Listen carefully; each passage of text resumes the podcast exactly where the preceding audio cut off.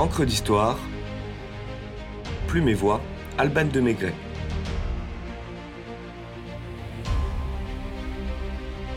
Bonplan et Humboldt, naturalistes à l'assaut des Amériques.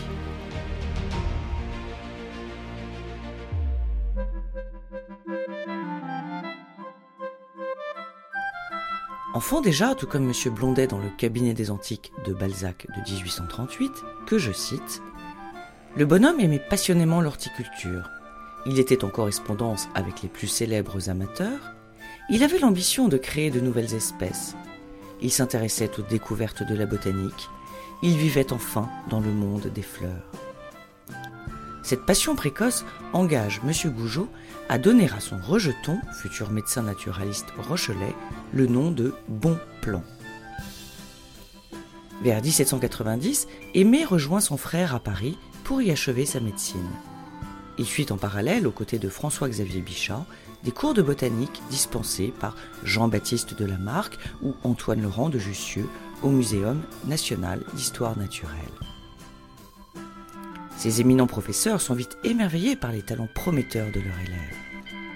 Focus sur les formidables aventures d'Aimé Jacques Alexandre Gougeot, dit Bonplan, et son maître devenu son alter ego.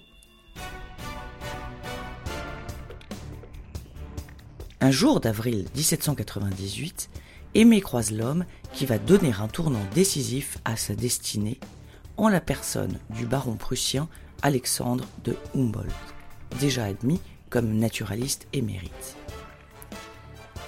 Il se trouve qu'Humboldt vient d'être accepté comme passager à titre payant de la seconde expédition autour du monde menée par Louis-Antoine de Bougainville et invite son nouvel ami à l'escorter.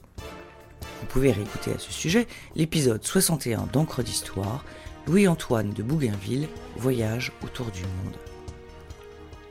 La mission change de chef c'est finalement le rétais Nicolas Baudrin qui la conduira. Mais pour finir, Napoléon Bonaparte, en partance pour la campagne d'Égypte, fait annuler l'opération.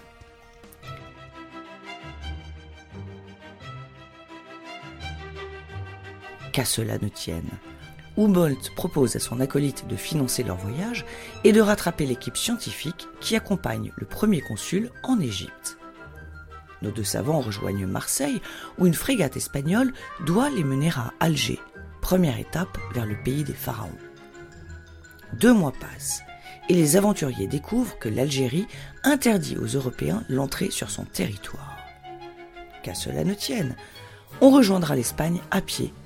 Barcelone, Valence, Alicante, et toujours aucun bateau pour l'Orient. Madrid alors, où les relations du Prussien permettent aux deux savants d'obtenir un visa royal pour l'ensemble des colonies d'Amérique du Sud. Qu'à cela ne tienne, peu importe la destination pour les deux compères qui partagent la même soif de découverte. Pour des raisons diplomatiques, Bonplan passe pour le secrétaire de son mentor et précise Mon véritable et unique but est d'étudier comme toutes les forces naturelles sont entrelacées l'influence de la nature inanimée sur le monde animal et végétal vivant. Commencent ainsi cinq années d'aventure à Cuba, en Colombie, en Équateur, au Pérou, au Mexique, au Venezuela, où les deux globetrotters intrépides herborisent en haut de forme et bottes de cuir au cœur de la forêt amazonienne. Affrontent une nature hostile sympathise avec des singes arrogants, fendent des nuées de moustiques, bravent des tornades tropicales, remontent des rivières gorgées de piranhas et de crocodiles, côtoient boas et jaguars, se font attaquer par des corsaires, battent le record mondial d'escalade, 6310 mètres. Il y a du bouvard et Pécuchet dans ces deux-là, mais contrairement aux héros flaubertiens, leur jusqu'au boutisme et leur talent les mènent au succès. Ils inventent la phytogéographie, ils récoltent graines et plantes, découvrent, relèvent, décrivent, classent pas moins de 60 000 échantillons, dont 6 000 nouvelles espèces, le tout détaillé en une trentaine de volumes.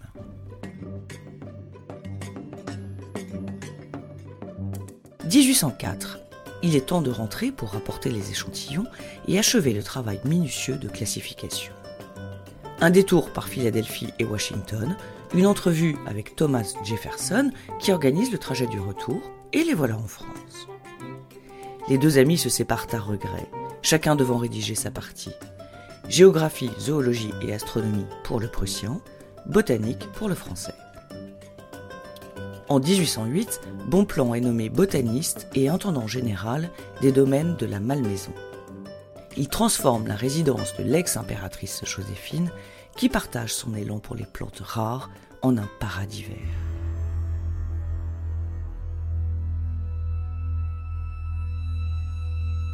À la chute de l'Empire, Aimé, en mal d'Amérique, accepte un poste de professeur d'histoire naturelle à Buenos Aires. Mais davantage homme de terrain que théoricien, il préfère s'installer dans une ferme et poursuivre ses explorations botaniques. Au cours d'une expédition au Paraguay, Bonpland est pris en otage par le dictateur Gaspard de Francia, qui voit en lui un espion, et écope de dix ans en résidence surveillée, pendant lesquels il endosse sa casquette de médecin.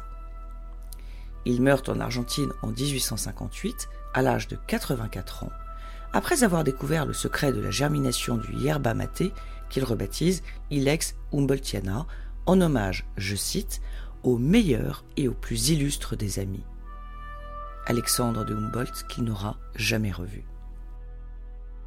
Les deux grands scientifiques et hommes se font face pourtant et pour toujours au Vénézuélien, qui leur a fait l'honneur de baptiser ses plus hauts sommets de leur nom. Le pic Bonplan, 4890 mètres, se trouve à quelques encablures seulement du pic Humboldt, 4995 mètres.